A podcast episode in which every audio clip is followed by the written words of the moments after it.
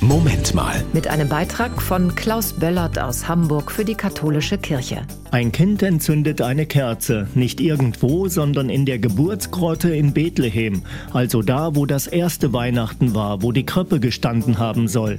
Das Kerzenlicht des Kindes, das Friedenslicht, wird von Bethlehem aus in einem Spezialbehälter nach Linz geflogen und von da aus in ganz Europa verteilt, von Pfadfindern bis nach Polen, in die Ukraine, nach Frankreich und auch nach Deutschland bis in unsere Kirchen.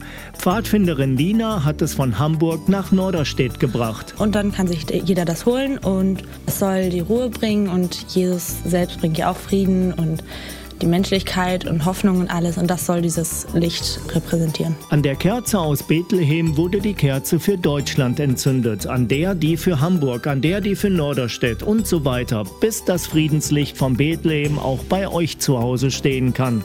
In Norderstedt wurde es in einer Andacht verteilt und gerne mitgenommen. Weil es eine wunderschöne Idee ist und den Frieden weiterzutragen. Ja, das ist eine schöne Tradition ist einfach, am Friedenslicht hier zusammenzukommen mit der ganzen Gemeinde und mit dem ganzen Stamm.